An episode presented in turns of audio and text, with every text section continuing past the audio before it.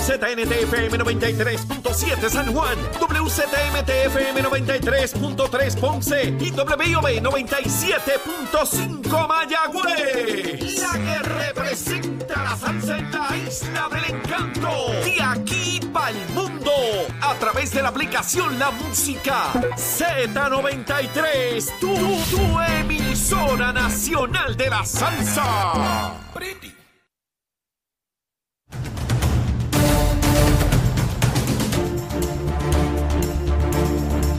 regresamos aquí a Nación Z Nacional, mis amigos, a nuestra segunda hora. Ya está aquí el senador Juan Oscar Morales. Y antes de comenzar a quemar lo que resta del cañaveral con el senador, vamos a los titulares con Carla Cristina.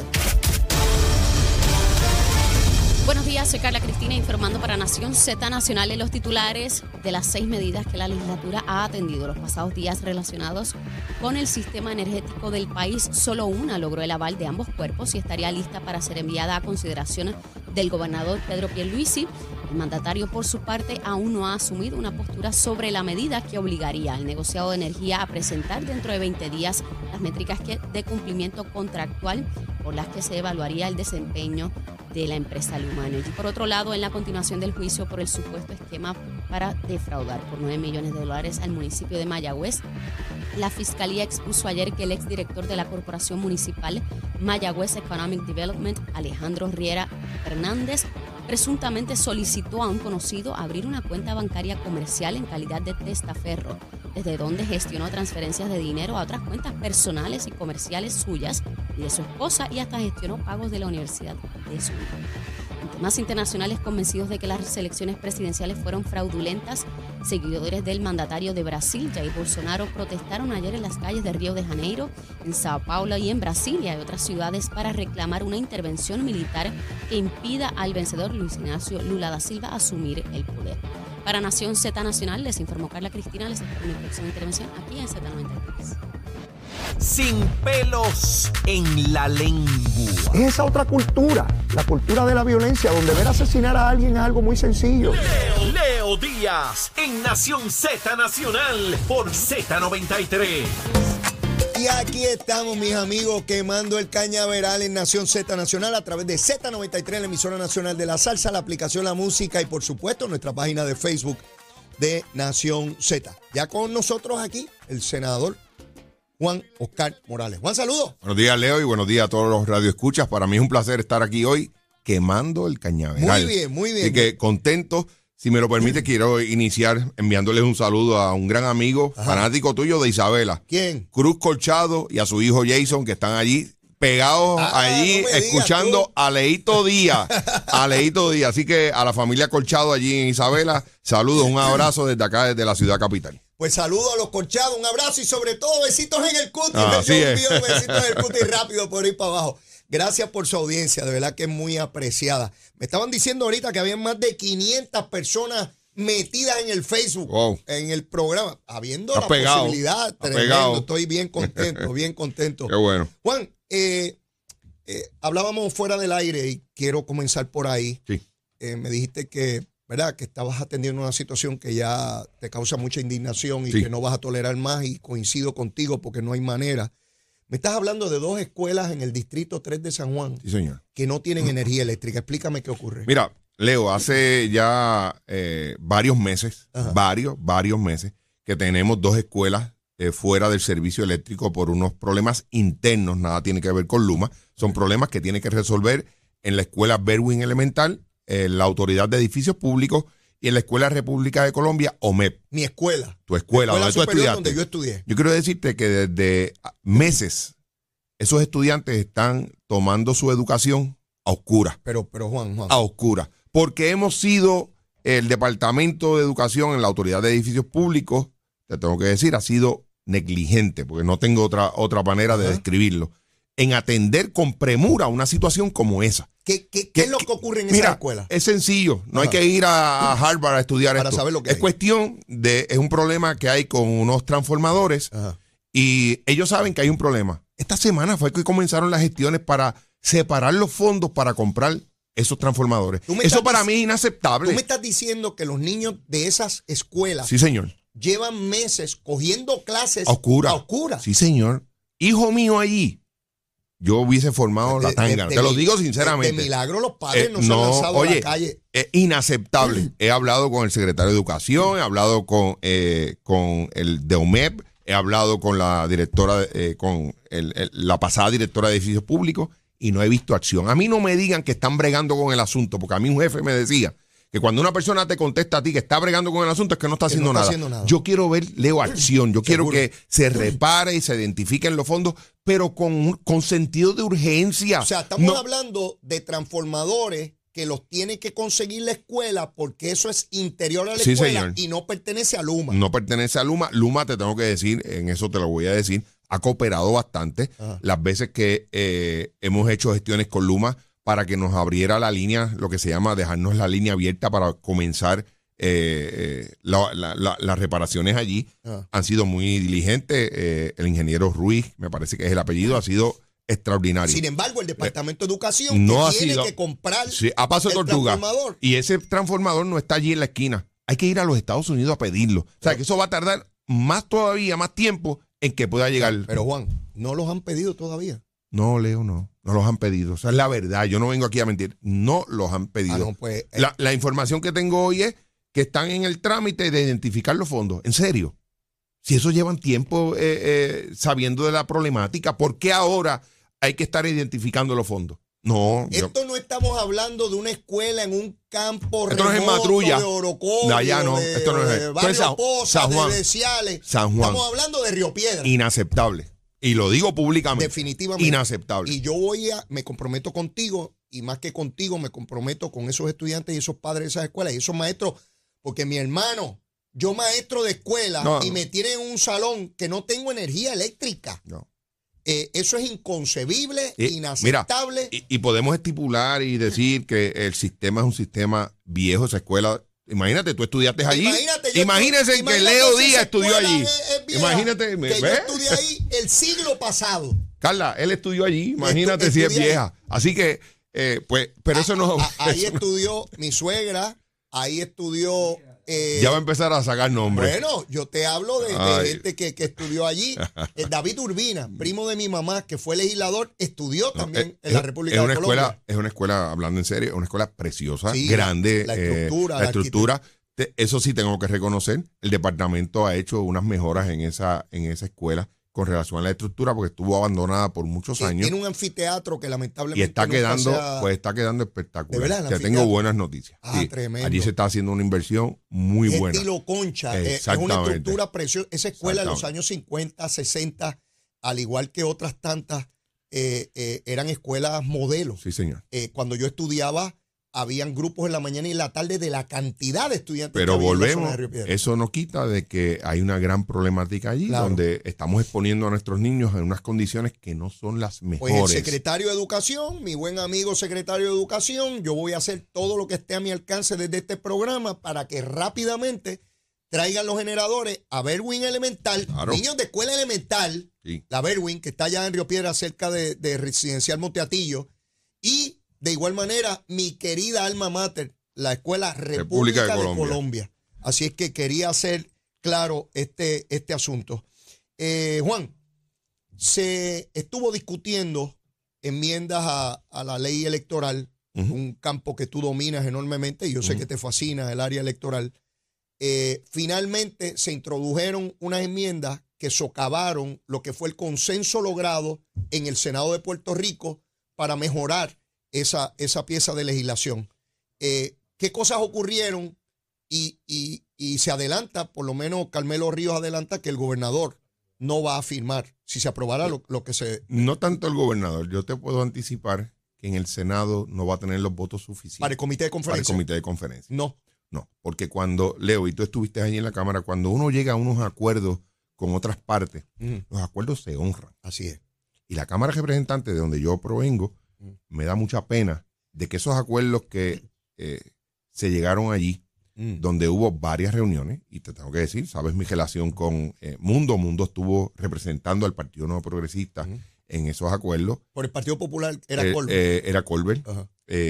Y se llegaron a un acuerdo en el Senado, por eso esa medida pasa del Senado a la Cámara. Y en la, en la Cámara pues ustedes, ustedes saben las disputas que hay entre el Senado y Cámara, el protagonismo que hay eh, de- del liderato, pues todos esos acuerdos que se habían llegado eh, con los diferentes partidos, Ajá. pues de momento desaparecieron, se introdujeron enmiendas que no fueron consultadas con el partido eh, y lamentablemente nosotros no podemos avalar esas enmiendas que están contenidas allí. El código electoral, yo creo que ha sido un código de avanzada. Ahorita te escuchaba diciendo sobre eh, la modalidad del voto adelantado. Eso llegó para quedarse. Sí, sí. Yo sé que el Partido Popular eh, no le gusta esa idea. Ellos prefieren todavía ir a la antigua. Si tú dejas a los populares, todavía nos encierran en los votos, en los colegios cerrados de 1984, que fue la última elección donde se, se- tú tenías que llegar antes de las 3 de la tarde, te encerraban en un salón y estabas hasta las 6 o las 7 de la noche ejerciendo el voto allí, pero encerrado. Si tú dejas a los populares, ellos vuelven a ese sistema. Nosotros lo que queremos es darle apertura al electorado, que el electorado tenga alternativa. Si quieren votar desde sus casas, si quieren votar, yo, yo he propuesto de que por qué no votamos un mes antes de las elecciones, Leo. Yo creo que aquí no tenemos que tener problemas eh, en que la gente haya participación. El, el presidente Biden creo que fue la semana pasada que votó. Pues, pues eso, eso no debe. ¿Cuál es el miedo?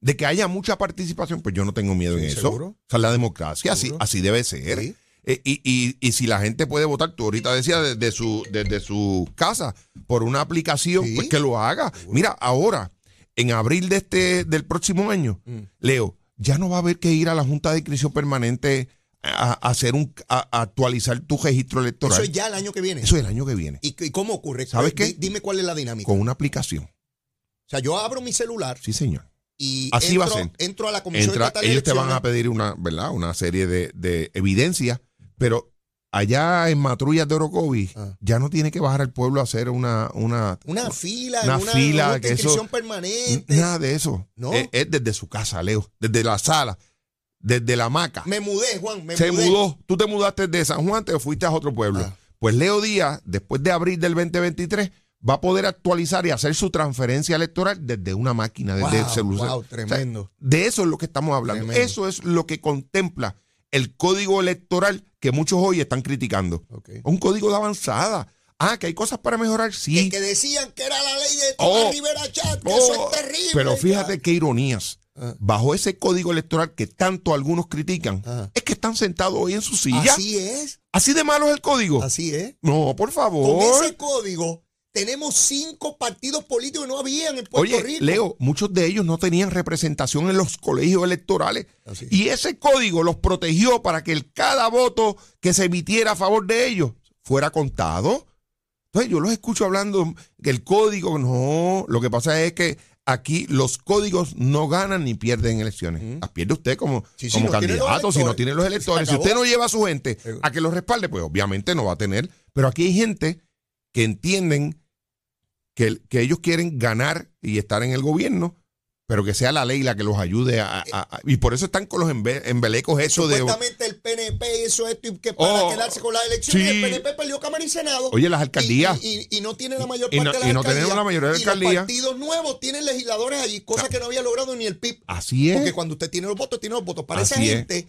En la elección de San Juan es mala, Sí. pero los senadores y No, representantes esa es buena. esa es buena. Esa es buena. Eh, eh, esa Eh, es tremenda. eh, Y esa es la inconsistencia que algunos líderes, que se llaman líderes, yo no le llamo líderes, le hablan a, Puerto Rico de que el código es malo, pero es malo porque no obtuvieron el favor del pueblo en unos escaños específicos, pero para otros, para tener allí sus dos representantes, sus dos senadores, eh, pues es bueno, es buenísimo. La, la- la democracia se expresó, ¿no? Y yo cuando veo los discursos, es fácil encontrar al- a, los, a, los, a los embusteros. Porque supuestamente Edwin Mundo se había robado las elecciones y que yo ni qué. Y el Partido Popular decía también que se las había robado y que yo ni qué.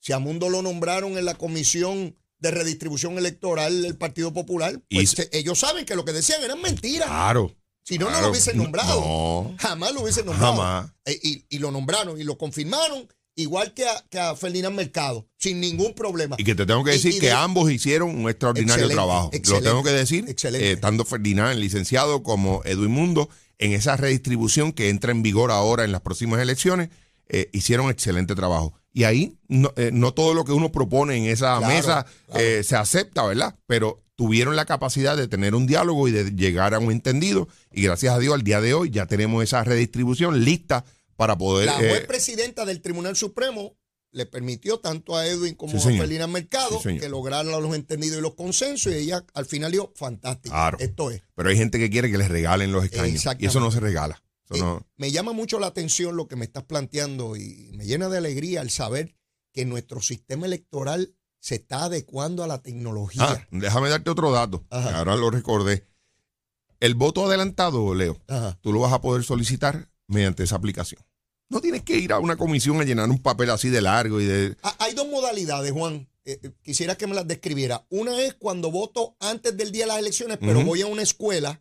Y otra es cuando voto por correo. Ambas Claro. son adelantadas. Ambos son adelantados. El- Uno es en la modalidad de, de correo. eh, hay otra que es de domicilio, que es lo que nosotros le llamamos por ahí. A mí no me gusta utilizar ese término, encamado.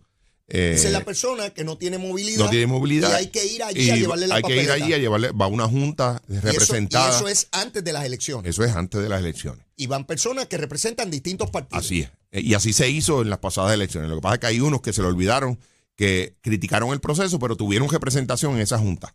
Ah, ok. Así de sencillo. Ok. Pero eso no lo dijeron. su a Ah, sí. después dijeron Después que- el, que el que proceso estaba viciado. ¿En serio? Y el otro es por correo. El ¿Cómo otro es por correo. ese? Yo agarro mi celular.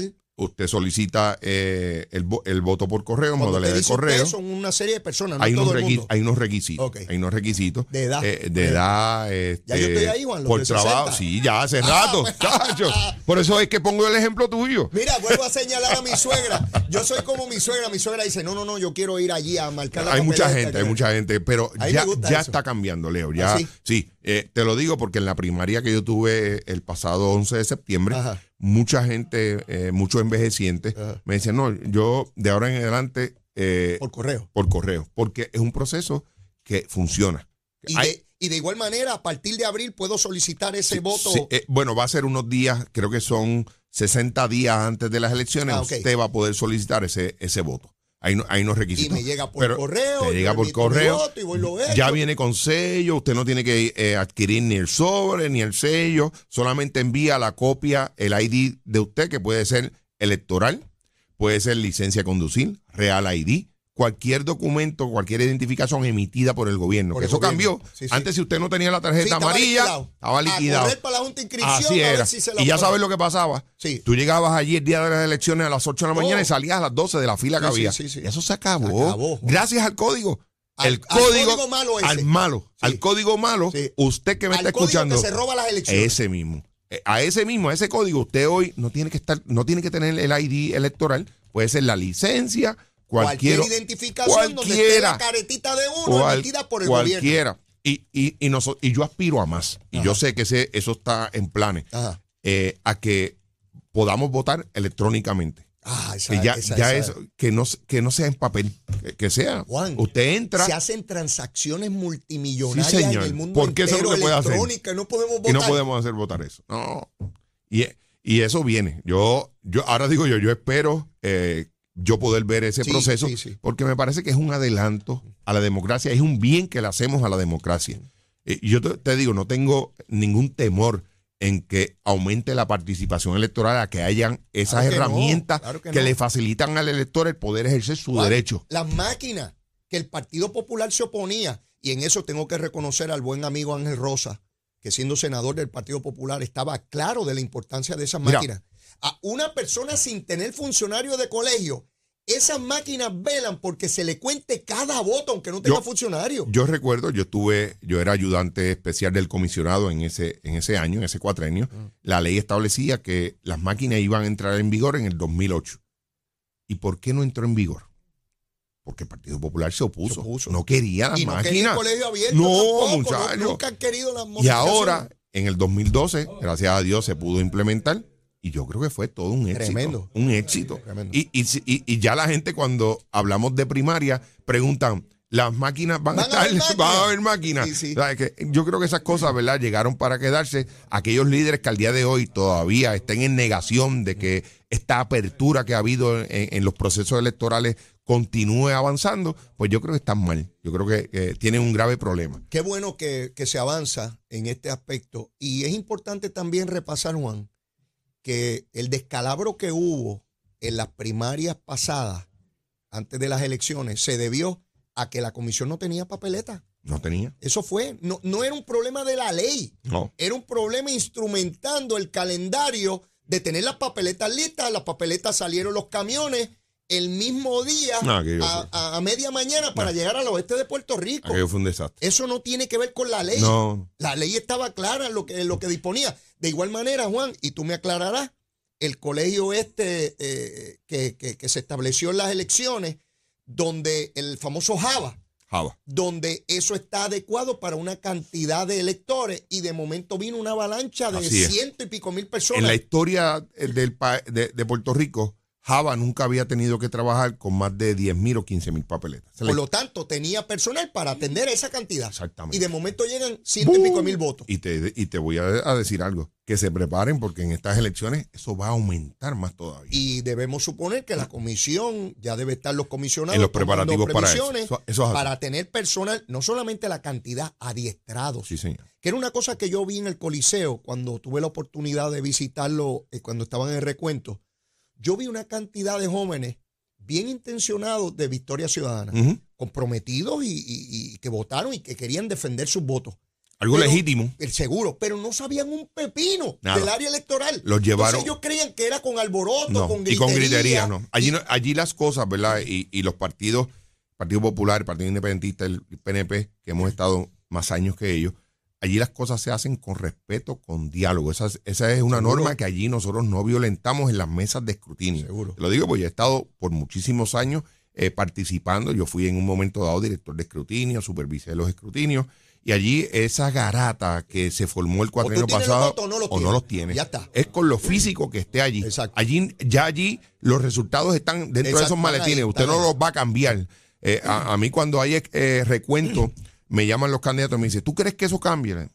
Vamos a contar lo que está en esa maleta. Exacto. Ni más ni menos. Es lo que está allí. Y lo que salió, salió. Y eso hay que respetarlo. Por eso también me llama la atención como la gente de Victoria Ciudadana y Natal, que me la robaron, me la robaron. No. Pues le está diciendo incompetente a la gente que él tenía. A, a sus propios observadores, no confió en sus propios Sí, pues, observadores. pues, ¿qué, qué? Que los demás partidos te robaron. porque, pues, pues tú Leo, no puedes ser candidato. Para ellos, la democracia es buena cuando les favorece. Exacto. Y cuando no les favorece, empiezan a gritar. Que me que, la que robaron. me la robaron. No, no, no, miren, lo- la, la democracia hay que respetarla cuando le favorece a uno y cuando no le favorece. De hecho, yo, ¿verdad? Tengo profundo respeto por el proceso democrático, pero tengo admiración cuando alguien pierde un proceso y lo reconoce en buena Claro. lid y felicita a su Claro. oponente. Claro. Y ya, ese es el proceso democrático.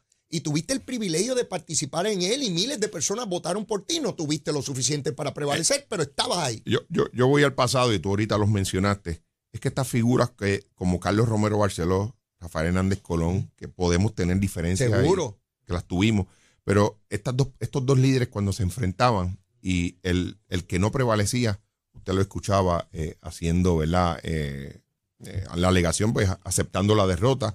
Eh, Rafael Hernández Colón, a pesar de los de la, eh, de la situación que él enfrentó en, en Valencia, al final del día no tuvo otra que aceptar los Dijo a resultados. la trinchera Ah, como ya, parte de se acabó. cosa. Carlos Romero dijo que derrota en términos, pero Ah, aceptaban la no, voluntad sí, del sí. pueblo. Eh, No decían que vamos eh, para la calle. Era, no, era otro tipo de liderato. Ahora, ahora, pues, ahora, si no me favorece, pues salgo gritando y, y- y diciendo que se robaron las elecciones. Hablando de procesos democráticos, hay uno convocado en el precinto 3 de San Juan para el 4 de diciembre. El 4 de diciembre, eh, a raíz de la elección en la cual yo participé para el Senado, eh, que fui electo, pues el partido abrió una convocatoria para escoger la- el próximo representante eh, y las primarias van a ser el 4 de diciembre, van a utilizar las mismas escuelas que se han venido utilizando en todas las unidades electorales. Son 28 unidades electorales, todas van a estar Donde la abiertas. gente votó en tu proceso, esa misma Ahí escuela. mismo va a votar,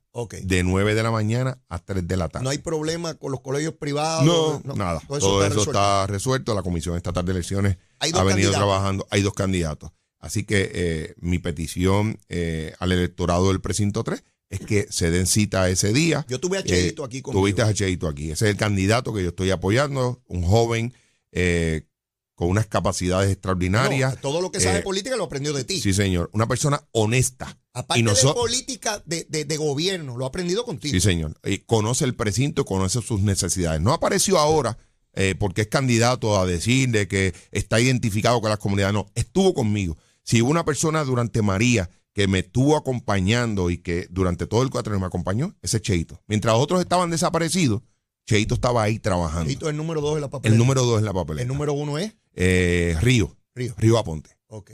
Bueno, nada, ese proceso y abre los colegios de qué hora a qué hora. 9 a 3 de la tarde. De 9 a 3. Eso es otro, otro cambio importante porque antes era a las 8 y Sí, obligaban sí. a los funcionarios del colegio a No. estar al amanecer. Ahora es a las 9 Eh. con calma. Y yo aspiro a lo último que tú dijiste ahorita, Ajá. a que esta, este- los funcionarios de colegio, este, este, este reclutamiento hay que hacer, Sí. que eso se elimine ya. Sí, sí, sí. Vamos, a, vamos a abrir el proceso de otra manera. Es increíble el compromiso que tienen los funcionarios Oh, del colegio de todos los de partidos. todos los partidos, lo tengo que decir. Tienen que estar semanas antes adiestrándose. Sí, sí. conociendo los reglamentos, la adjudicación de votos.